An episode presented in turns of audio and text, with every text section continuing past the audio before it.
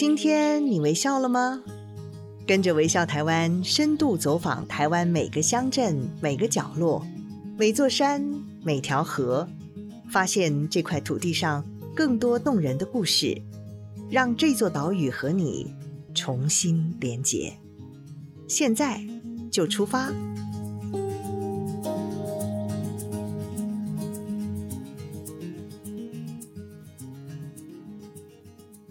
大家好，我是主持人林尔祥，欢迎您再次的收听我们微笑台湾节目 Podcast。不晓得你有没有听上一集的节目？在上一集节目当中呢，其实我们依稀好像谈到了一些的乡愁，我们自己小时候住过的房子，后来被夷为平地，或者是改建为大楼，什么都不见了。尤其是台湾特有的眷村文化。而这一集好像就要谈谈我自己的乡愁了。我们要来谈到的是眷村文化。到底这几年有许许多多的眷村的孩子长大了以后，开始回到家乡，想要保存自己的呃过去儿时的回忆啊，生活的记忆。嗯，那么这样的一个眷村，到后来它可以发展成什么样的一个前景呢？今天我们特别在节目当中为朋友们邀请到致力于推广眷村文化的李俊贤，跟大家聊一聊。俊贤你好。大家好，嗯哼，俊贤是从小生活在桃园的眷村嘛？是是，是桃园杨梅桃寿新村，是是。那么我们另外一位呢，是我们大家熟悉的微笑台湾副总编辑佩书。佩书，你是眷村出来的吗？我不是，但是你知道，年轻人最近很喜欢去一些眷村的一些地方逛一下，所以我也很很期待今天两位可以给我一些故事。好啊，你也我们也可以来看看。不是眷村长大的孩子，你是怎么来看眷村的？嗯、好，我们一开始啊也要请俊贤介绍一下自己。我是空军眷村的，哦、都都都讲四川话，是都讲四川话，在台中，在台中水南的富华新村，哈，一个小小的眷村，只有五十户的人家。那我们记得我们眷村都是这样嘛，好像不是一个社区，似乎就是一个大家庭，对不对？大家彼此相互的串门子啊，等等等等。您呢？你刚刚讲你是桃园杨梅的嘛？对，杨杨梅的五所新村。嗯，所以题外话，刚才因为讲到富华新村嘛，我们刚刚先聊到一下，我大概在应该是可能二十年前，十几二十年前就有机会刚好拍过富华新村，所以我觉得这是一个很很有趣的机缘。是你说十几 二十年前？对哦，那真的，因为近呃最近在富华新村真的被夷为平地，已经扩建为水南的一个。航空计划之类的，是是是，没有。他现在听说房价是是台中最最高的，因为那一块水南空军基地啊，全部被夷为平地，变成一个经贸园区了。水南经贸园区，嗯，这就是我们 的眷村了。那你自己本身呢？为什么 你其实，在眷村生活并不是很久的时间，对不对？对，不久，十一年。嗯哼，其实也很奥妙，就是其实当我们讲眷村这件事情，当然有很多人的。呃，这是很多人的共同生命经验嘛。我们都觉得好像老兵都该住在眷村里，当然可是未必，因为就据这个非正式的统计，其实军人跟军眷大约只有六分之一有机会分发到眷舍，哦、所以讲起来是幸运的，好像是幸运的。那当然，所以最早的时候，我父亲呃，他们结跟我妈妈结婚之后，没有他们没有房舍，租房在外面。后来是因为我爸爸的同袍。有房子，可是他不需要住，嗯，他就借给了我父亲，所以那个村子叫做成功新村，也是在杨梅。所以我必须说，我的生命的酝酿期是在成功新村。嗯，可是后来我还没出生，就搬到了真正分发给我父母亲的房子，叫五手新村。嗯，所以我到了五手新村才出生。所以我是酝酿在成功新村，出生在五手新村。而且我要讲的是，道道地地的出生在眷村，是因为。我是产婆到家里面来捡脐带的，这点也很有趣。我我常常想说，这个产婆，她说在普兴将近八个村子，八个村子讲起来已经有可能有一大半的人是这两个产婆接生的。是哦，对，我就我就一直很想挖掘这个故事，所以我在，所以我那天也在查到一件事情，说产婆到家里面接生，其实，在中研院有个论文提到说，大概在一九七零年之后。才开始医疗化，嗯、哼哼就是他要到医院去生。在一九七零年之前，几乎都是在家里面生。哦，是，是怪不得你虽然才住眷村十一年，可是这个眷村的连结却这么的深，就是因为 从酝酿起，妈妈肚子里头就已经在眷村生活了。是是，是，那个儿时共同的记忆，对你影响这么的深啊！其实我真的自己，我自己本身在眷村也没有说生活很长，不是产婆接生的了，在眷村的时候出生，我从新竹的空军眷村，然后搬到了台中水南的空军眷村。然后我到高中的时候呢，呃，才搬离了眷村。可是，就是真的，就是那一段时间呢，真的是我们无法磨灭的。是到现在，我们见到我们眷村的邻居啊，那就像还是像哥们一样，是大家完全完全毫不拘束，也没有也没有任何的隔阂。虽然是三四十年不见，是一见面还是那么的亲切。这就是我自己的感觉。我不知道你是怎么样的感觉？是哎。嗯我觉得有点像是心理学里面讲那个叫做什么铭铭记现象，是不是？说我因为像蛋壳一破出来，他一看到谁就认为他是妈妈嘛，所以他这个会根深蒂固的。那我们小时候这个环境给我们的养分，所以我们就会一直很怀念这件事情。就包括其实像作家艾雅老师，我也跟他聊过，他在住住建村的年那个时间长度比我们更少。哦，他在福州里的富富联二村。嗯哼哼。因为淹大水，他才他们才很高兴分了房子住了，可能才两三年时间。嗯，淹大水以后，他们就离开了眷村。可是他变成很重要的养分，他后来的很多创作都跟这些事情有关。眷村的经验未必每个人都是觉得温暖，是是一点没错。如果觉得不温暖的人，他大概就不会想去回回忆这些事情。嗯、可是因为我们觉得温暖，所以我们不断的在。可能后来长大有有有一点挫折啦，或者是到了外地去工作念书，嗯、我们需要安慰的时候，其实那些那些记忆是足以提供这样子的功能。是，真的，我有有点酸酸的感觉上来了，就是回忆到小时候。其实其实当然是温暖了。你知道那个生活其实并不富裕的，嗯、那是非常辛苦的。每一个人挤着，我们家是一家七口。挤在一个小小的房间里头，然后那个眷村的这个屋舍呢，会随着我们孩子的逐渐长大而开始逐渐的扩 增，把院子盖起来了，把后面的搭起来了，等等，会这样。然后一个小小的房间里头挤了好几个人一起睡，上下铺这样子隔着睡，那个生活其实是不是富裕的，对不对？不是富裕，可是人跟人之间就会很紧密，因为空间小，大家。不会不会说哦，现在一家可能房子有五层楼，是每个人各一层，然后对他回去各自做各自的事情，嗯、他碰面机会反而少。我可能还要用 Line、嗯、Line 他，哎，来吃饭喽。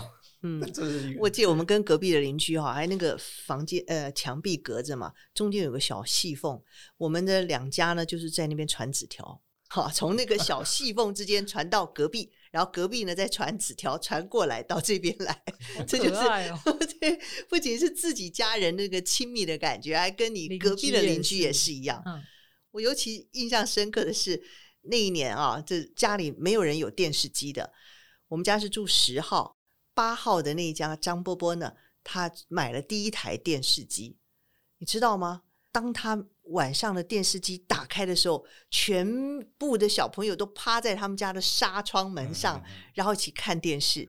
后来张波波说：“那你们进来坐啊。”之后呢，大家就大概到五六点钟，那个卡通影片要开始，或者是要打棒球，少棒队要打棒球的时候，所有人就开始一个人把他门打开打开，就坐在他的他的地板上，一个个排了一个个小萝卜头，全部坐在那边，大家一起看电视。这是我印象好深刻、好深刻的事情哦。是啊，我们家也是啊。嗯，要提早搬椅子去占位置。是哈、哦，对，这是我们的卷。佩叔，你你听了会不会觉得？我听了，我好神奇、哦。应该说，那个好像都是我从电视上面看到的。对，然后却是你们真正的生命经验。嗯、是是，我们就是这样子长大的，跟着那些男生女生一起长大的，对不对？对。好，刚讲趴纱窗啊，趴到它后面还会有一个那个标记。因为纱窗上都是灰尘嘛，大家怕的鼻子都是黑的。对，我们现在像我们离开了家以后啊，所以长大到外头，我觉得是不是眷村出来的有一个很强烈的感受，在是不是？在朱天心的小说里面也有讲过这件事情。哦嗯、是当眷村人已经呃长大了往外走了，好像还流入了大海。可是当我们在外面的大海相互碰面的时候，我们会闻到彼此 有的那个特有的气味。是哈，是 好。但是我们到呃眷村长大的孩子走出来，然后在各个各个领域里头开始这个发挥嘛。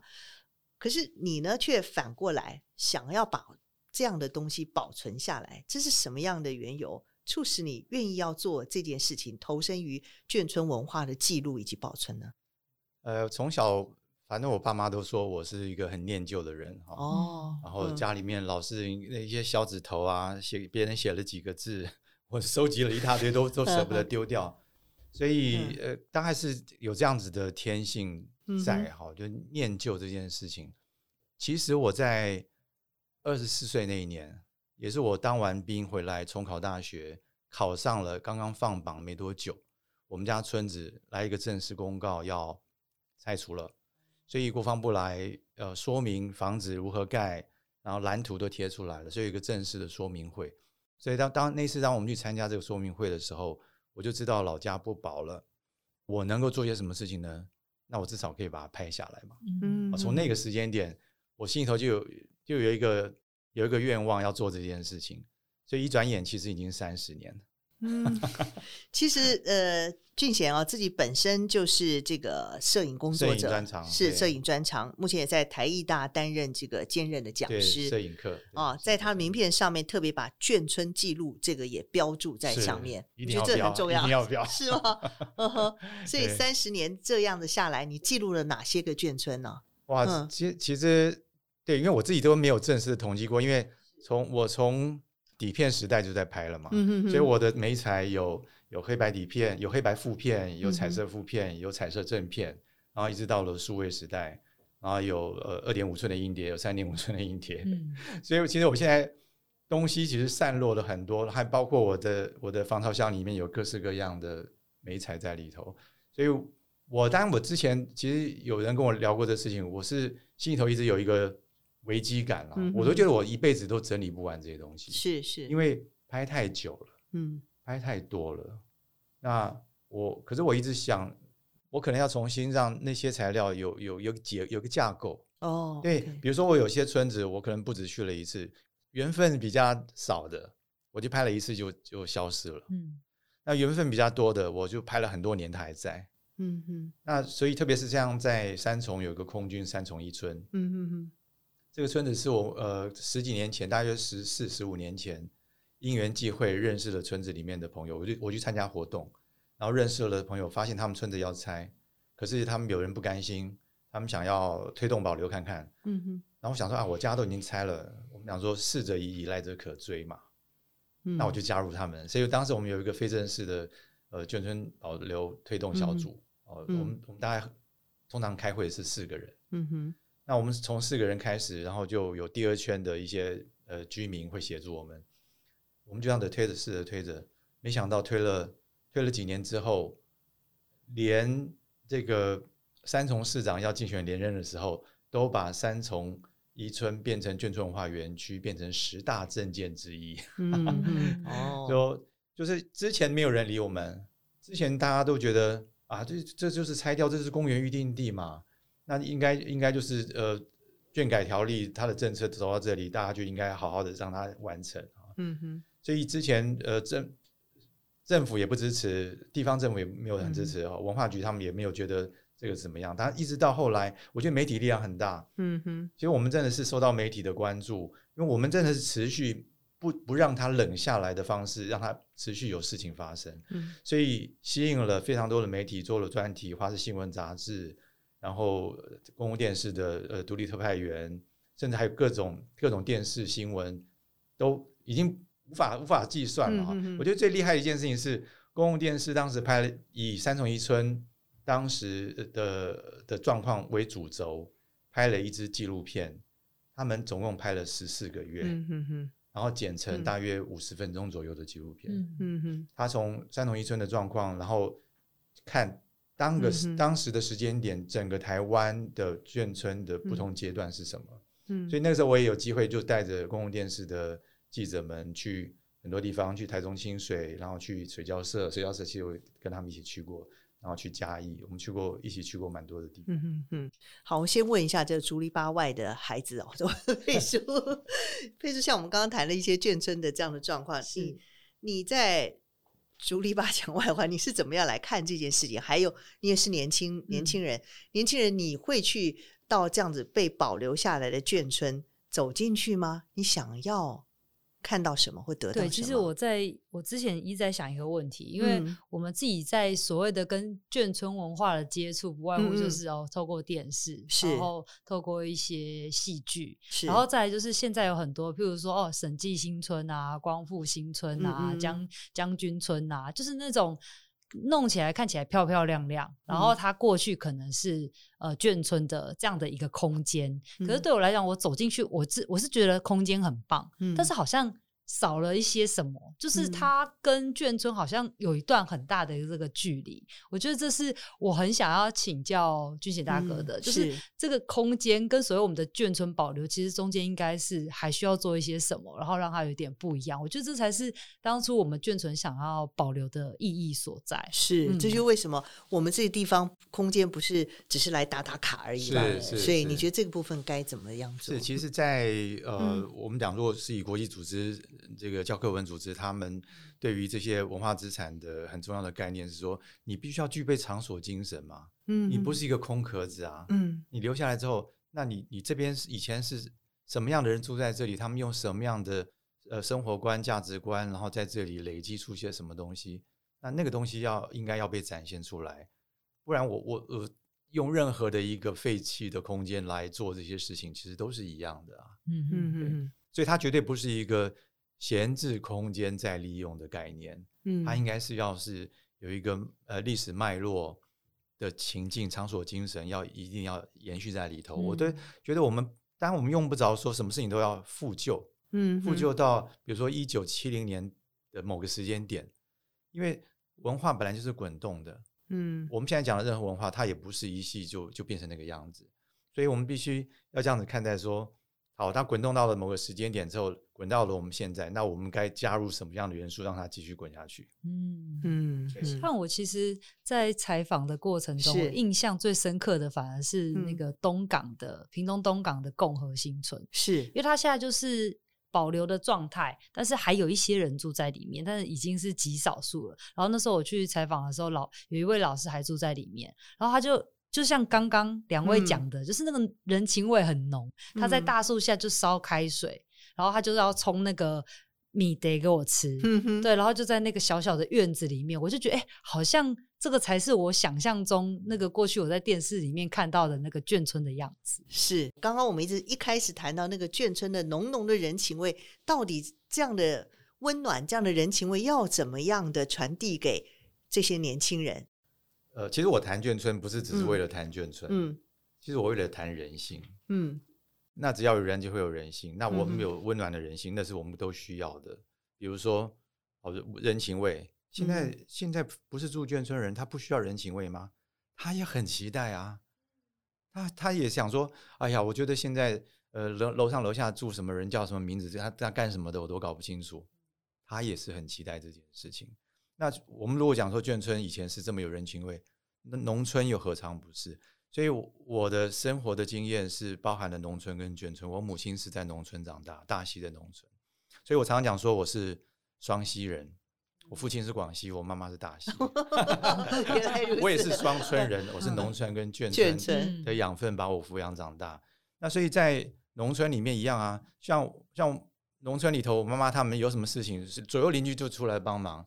像即即便到现在哦，农村虽然已经有一点点改变了，可是它某些部分还存在。像我的表弟前两年结婚的时候，然后奇怪了，门口就来了一大堆婆婆妈妈邻居们，干嘛呢？嗯、一起搓汤圆，因为等一下 等一下要帮忙煮汤圆，有咸的有甜的，因为这就是一个仪式嘛。等一下新郎新娘他要吃汤圆，大家都要分分着汤圆吃，所以他们就会站在那边，他们就很自动自发，知道各就各位，都知道自己要该做什么事情。嗯那我觉得这个事情就是找到一个连接点，不管是农村、眷村、渔村、矿坑的村落都一样，我都觉得这些事情，当我们如果希望彼此之间关系是紧密的，我们愿意付出，这件事情就会存在。是，其实李俊贤啊，在这个保推动保留眷村文化这一部分做了非常非常多的努力啊。呃，其实也曾经办过相当多的活动，有一个特别的叫做“门牌换故事”的活动，对不对？是。哦，那您自己家里长辈的故事也都很感人。我们现在就稍微休息一下，稍后回来我们再听俊贤跟我们讲更多的眷村故事。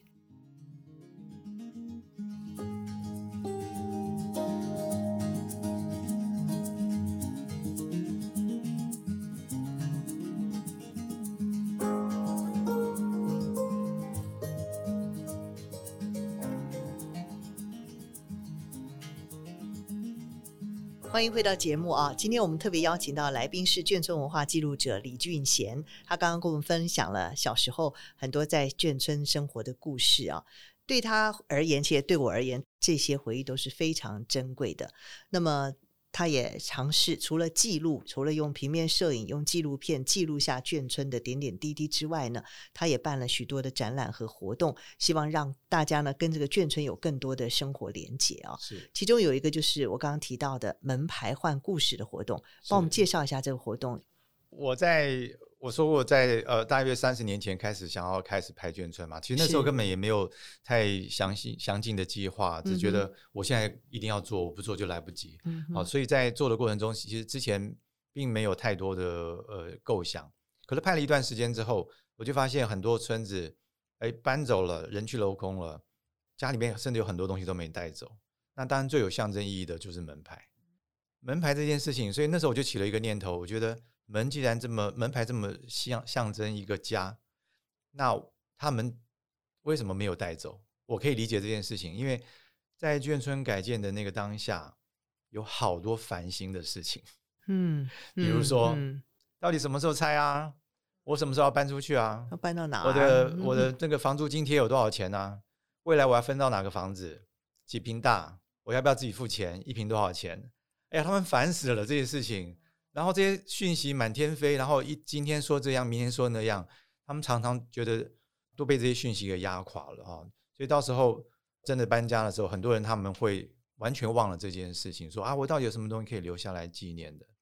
所以我是基于这样想法，我想帮大家留门牌。嗯嗯嗯，我希望有一天可以找到这些门牌的家庭，那这种叫失而复得的感觉，其实会更显珍贵。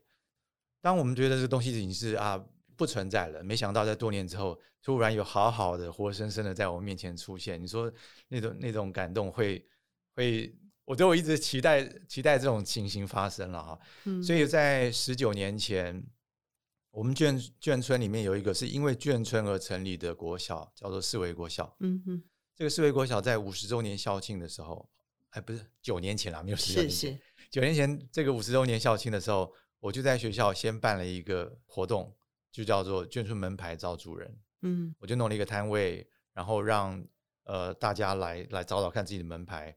然后我用了一个方式是说，你找到你家门牌，我相信你这是你家的。你告诉我是你家的，我就相信你，不用什么证件。是。那我要你做一件事情，是把门牌在 A4 纸上面拓印下来。嗯。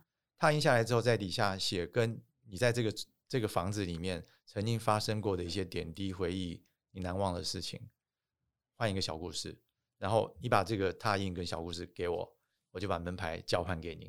就是我我希望这件事情它可以有一些延续，所以我甚至还本来有这个计划了，我想说，我可能过了几年，我想要跟去每一家家里面看一看，你后来这个门牌怎么了？门牌你放在哪啊？像我我这件事情哦的第一个来认领的人，也让我非常非常讶异。嗯，竟然是我几十年没有见面的小学同学。是啊，对，他住在我们隔壁村子，嗯，隔壁的另外一个呃四维新村，我住在五所新村，所以他来认道的时候，我觉得真是真是冥冥之中，大概就有一些这样子的连接。我们这么久没见面，然后他来找到他的门牌，因为他也真的是再怎么也没想到这个东西会再回到他的身边来。后来还有一些那个学姐学长们来看到。刚好他跟他家的门牌可能差一号，差一个号码，就很失望啊！我当时就又急中生智了 哈，我就想说好，那我没有真的门牌，我帮你拓印一个。但你没有他家的门牌，怎么拓印呢？那我就拿那个差一号的门牌，比如说他家是一二九，可是我这边只有一二八，没关系，我整个踏好，只踏一二，留下九的那个位置，我去找别的门牌有九的字样的，把它组合在这边，所以他帮他做了一张门牌。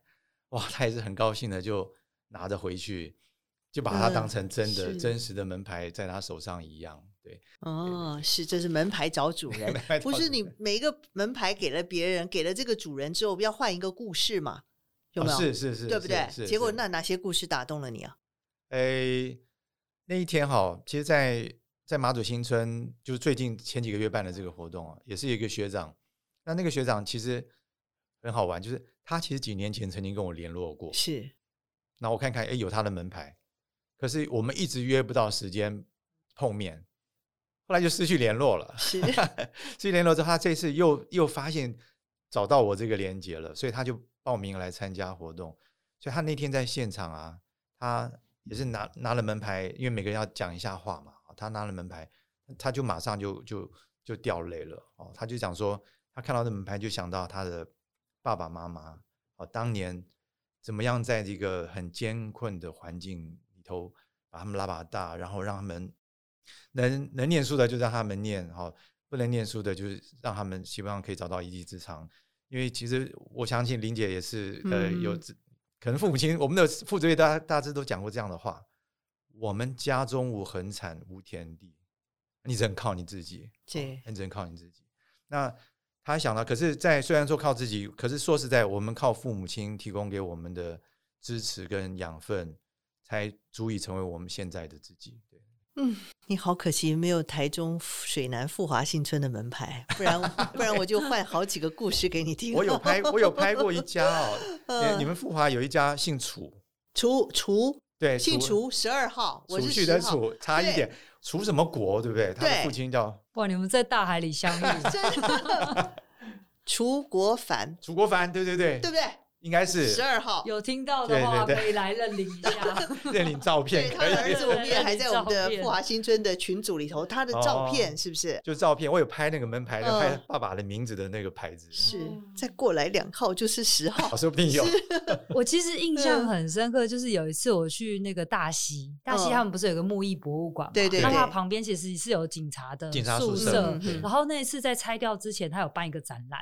然后那次展览我有去，我印象超深刻，因为他把所有的家里面都先保留下来，嗯，嗯，所以你进去的时候可以看到一些蛛丝马迹，然后。可以往往回再去推那个主人的个性，像比如说有一家就是那个阿北，就是那个呃应该讲北北，他是会记录每一天几点有人来拜访，然后来做什么，然后他就把那个本子 就放在客厅给给大家翻阅，就是以前他是这样子生活的，几点谁来找他，然后来问他什么事情，然后会一起吃饭，然后或者是说像长臂会有那个身高的记录，是是是，对对对，这一定有，这一定有，对，会画那个。记录，然后比如说，哎，这一家有三个女生，就是一些他们的玩具啊，或一些蛛丝马迹，你都可以从他们的生活的那些留下来的状态去找到。我就觉得哇，那个好有画面，你可以知道他们当初这家人是在里面怎么生活。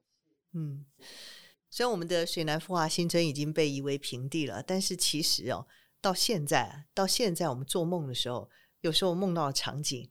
还是我们小时候眷村的场景是啊、哦，我记得最记得那一次要拆迁的时候，我特别把我儿子跟我女儿带回去，带回去特别去巡礼一番，然后我们再走进我们十号这个家门，然后告诉他们这是我睡在这里，我睡在哪里。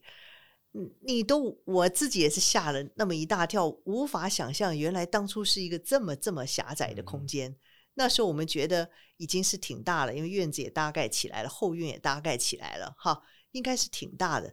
怎么搞的？竟然是这么这么狭小的一个空间，而我们在那里有七个人一起生活了这么长久的时间。嗯，这是啊，眷村这个永恒的记忆吧。刚刚提到这个门牌，门牌找家啊，这个当然。每一个眷村，不仅是这个门牌的故事也好，或者是说每一个眷村的空间也好，其实每一个眷村家庭里头背后都是有一个故事。是啊，这个故事其实真的是牵绊，从我们上一代开始吧。是是。其实你自己本身不是也是？你们的父亲是从广西那边来的，是不是？也告诉我们一下您的这一段故事吧。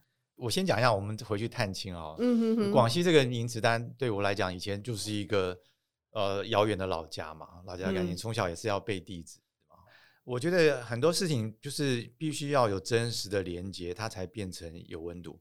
好，我们知道了几十年，可是在一九九二年，我第一次跟随我父母亲回去探亲，真的见到我的姑姑、叔叔、呃表兄弟姐妹、堂兄弟姐妹，那时候真的一个很很强烈的感觉是，我真的老家在这里。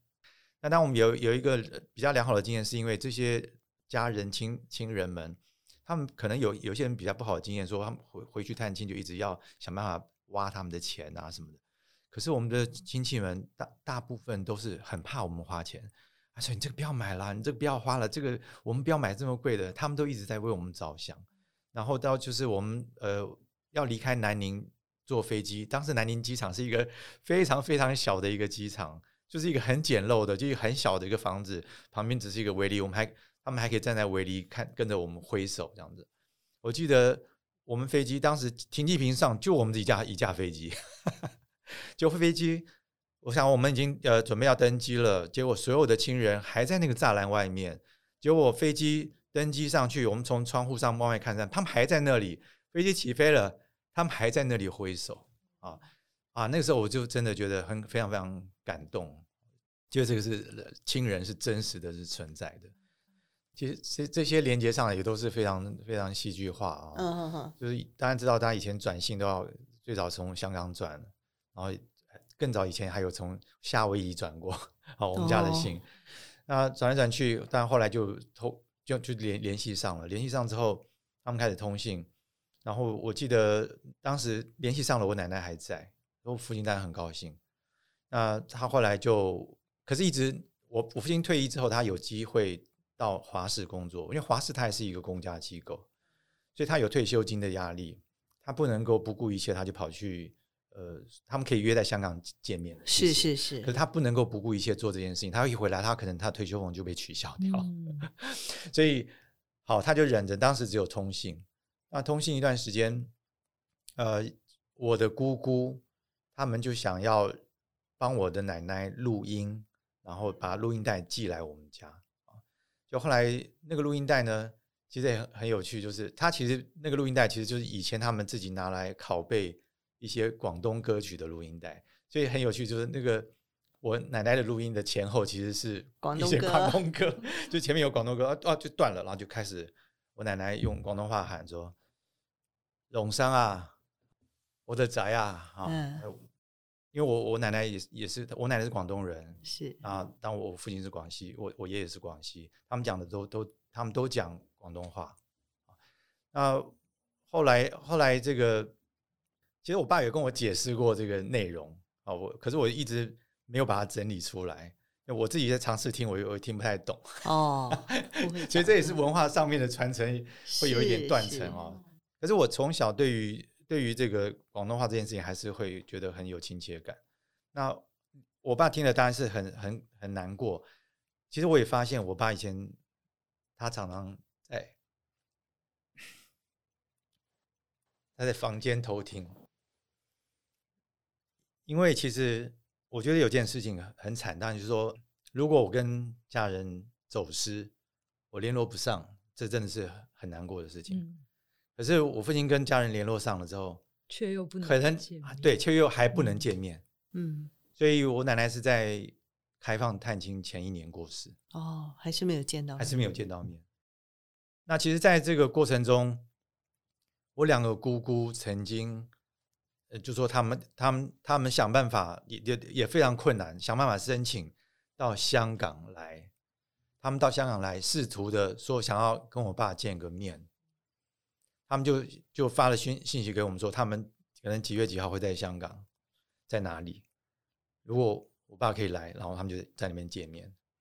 就后来他们就等着等着，但我爸就没办法去嘛，没办法去之后，他们就没等到，等到他就也是很失望的。后来又又回又又回回老家去，然后又写了一封信，讲了一下他们去香港等待的心情，啊，诸如此类的。但后来，呃。我记得我我父亲收到这个我奶奶的死讯的时候啊，他就就跪在地上。嗯，他在十几岁的时候，因为呃，当时他在还在念高中，可是他听到说青年军招招募啊，招募军人，然后因为有一个很大的诱因是说，哎，你来当兵当两年。保送大学，那我爸受了这个吸引嘛，一方面他想说，诶诶，出去走走看看也去也不错。那反正国家有事情，会出一点力。后来之后又可以念书，多好。可是后来他其实这些年轻人投投入军队有很多有很多那种情绪，比如说大陆丢掉了，我爸他没有办法回老家，所以他很想要回去。可是这样子回不去啊，那只有打回去嘛。所以他是一直很期待赶快打，好赶快打，所以 是对，所以嗯，好长一段时间，到了民国四十四十七年、四十八年，嗯，都没打，嗯，结果我爸刚好有机会，他就加入了一个部队，叫做特种部队。这个特种部队其实是直属老中通管辖的，是啊，那他的专长是通信，所以我爸我从小我爸很喜欢手指头放在桌上。在打摩斯密码，打摩斯密码。他说他他都记得哈。嗯，哎，这些你都能讲。我记得我我爸爸有时候讲他过去那时候怎么样逃到台湾来，又要因为我爸是空军嘛，要回去轰炸的时候，一讲我爸说不行，那是机密。这个事情不过是在三四年前，我爸在两年前走了。嗯，到那个时候，我儿子在问的时候，他还觉得。那是机密哦，不能讲哦，不能讲哦。那是老军人，我爸是十三年次的，是好。他们我爸爸跟我妈妈好都是流亡学生，嗯、他们来台湾没有像你们那么复杂，就是很单纯。从小十二岁的时候，我爸爸安徽人在田里工作的时候，人家说日本人打来了，跑吧，就赶快把锄锄头丢到地上就跑了。然后呢，我妈妈是河南人，那时候小他一岁，他那个时候。妈妈就一定要叫他跑，因为日本人打来了。日本人打来呢，就是烧杀掳掠，尤其是妇女没有办法受教育，所以他们两个人呢不认识了，就都到了那时候蒋宋美龄所做的育幼院。因为那时候这讲宋美龄说这些孩子们该怎么办，所以收留他们，给他们教育啊，因为下一代受了教育才有希望，所以就他们就跑到了从各从河南、安徽跑到了武汉。然后再从武汉呢，又大车队到重庆，就是沿途这样子走。然后最后呢，当然在育幼院长大的孩子，我爸爸就从军了。我妈妈还有机会受到教育，所以考上了同济大学的医学院。好，这样辗转，我爸爸就先来到台湾是空军，后来呢，到第二次呢，因为又学潮，我妈在上海念同济大学医学院的时候，受到上海学潮的关系，共共产党打来了，那时候呢就。跟着我爸爸的飞机飞来了台湾，他们那时候就两个人从小离开了家，到了台湾来，真的就是两个人。我们是没有任何的亲戚朋友在台湾，是就是这样。我觉得这是我爸爸、我妈妈的故事，就像你说的，那只是一段故事，它跟我们有什么连结性？我觉得我非常非常幸运的是在，哇，在六年前吧，我带着我的孩子。我两个孩子跟我们全家人姐妹，因为我妈妈，我妈妈常常想把她这一段求学的过程跟逃难的过程写下来，然后她就去学呃写作班，去怎么样去写文章。后来呢，他自己写了一本自传，他的一本自自传写下来以后，他当然希望我能够可以帮他做些什么事情。可是我也知道，这样这样自传，你不可能出书，不可能怎么样。然后他也常常会画画，他就自己画了一个地图。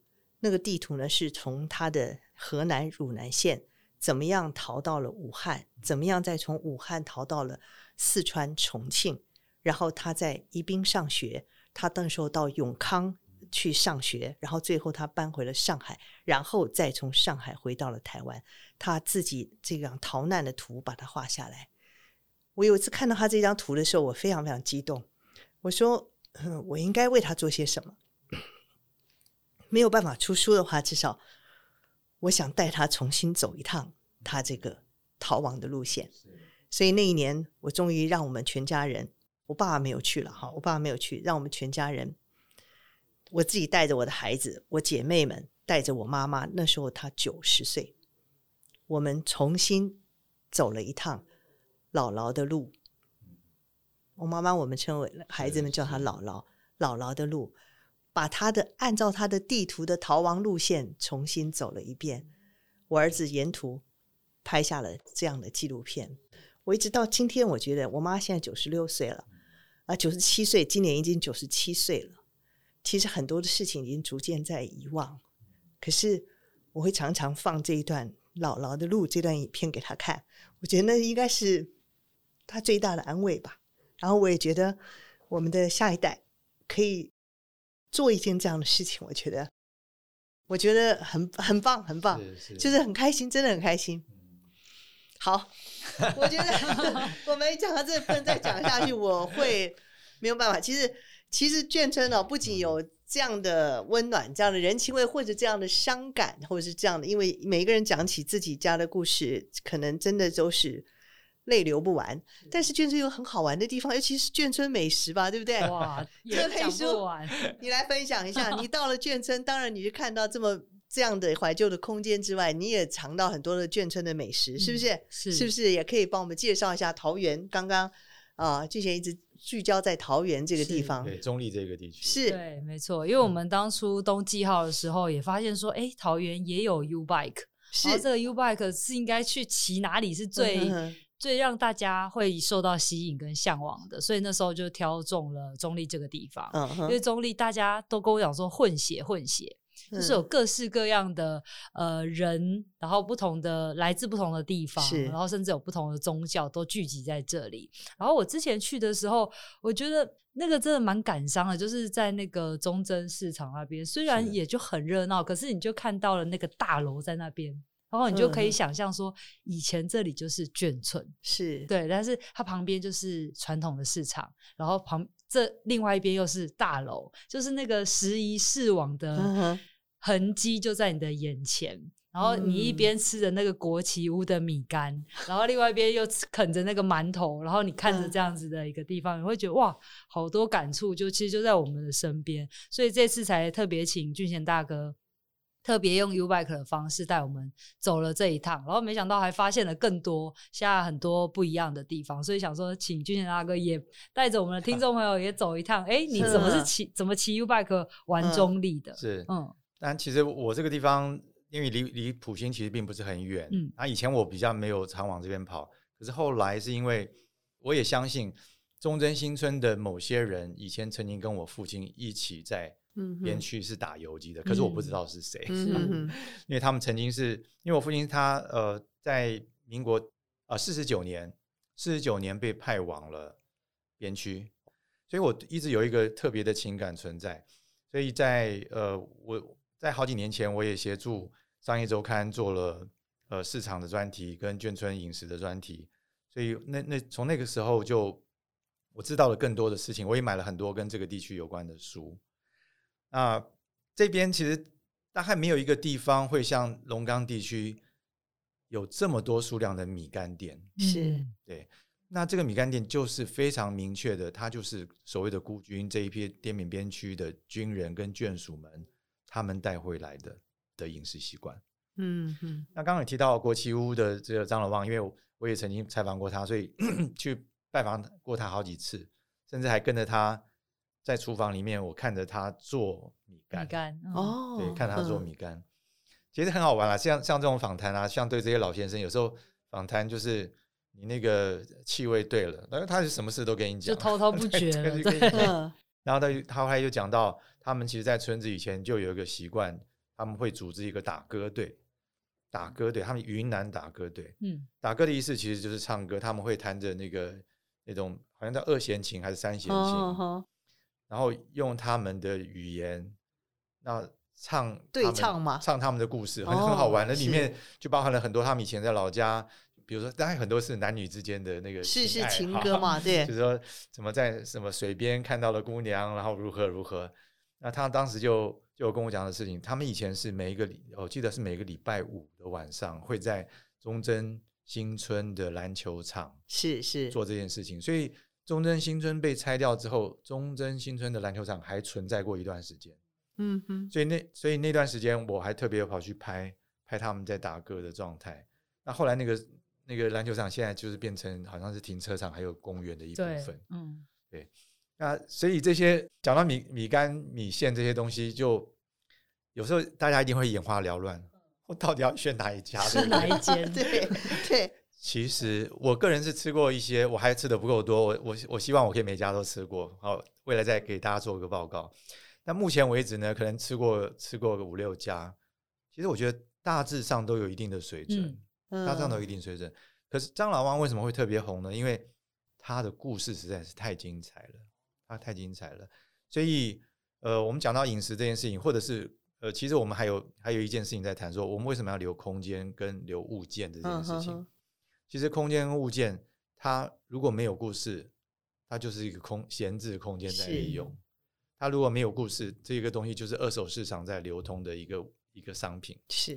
可是，一旦它有故事之后，你会可以跟好多事情产生连接，那他从此就变得很不凡，他就不再是一个是它它的那个样子而已。所以在米干米线的这个，我觉得有趣的事情就是后面的这件事情啊，滇缅边区他们会来。那在目前其实在，在呃中正市场这一带，其实有一个呃集团叫做根生集团，就是专专门做食品的。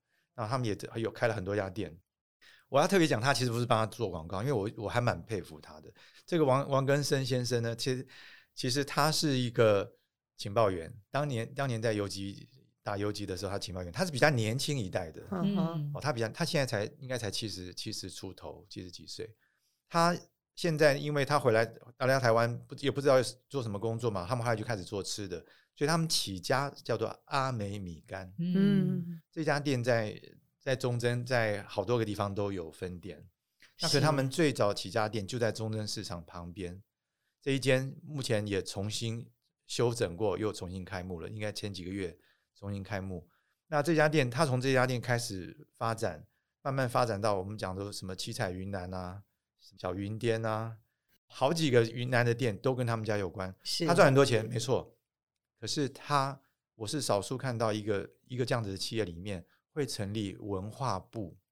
嗯，一个企业机构有自己的文化单位。嗯，他的文化单位，他就是他觉得他赚了这些钱，他必须要回馈到他的文化的传承这件事情。是，所以在他的大力推动之下呢，去年在龙岗地区办了第十届的。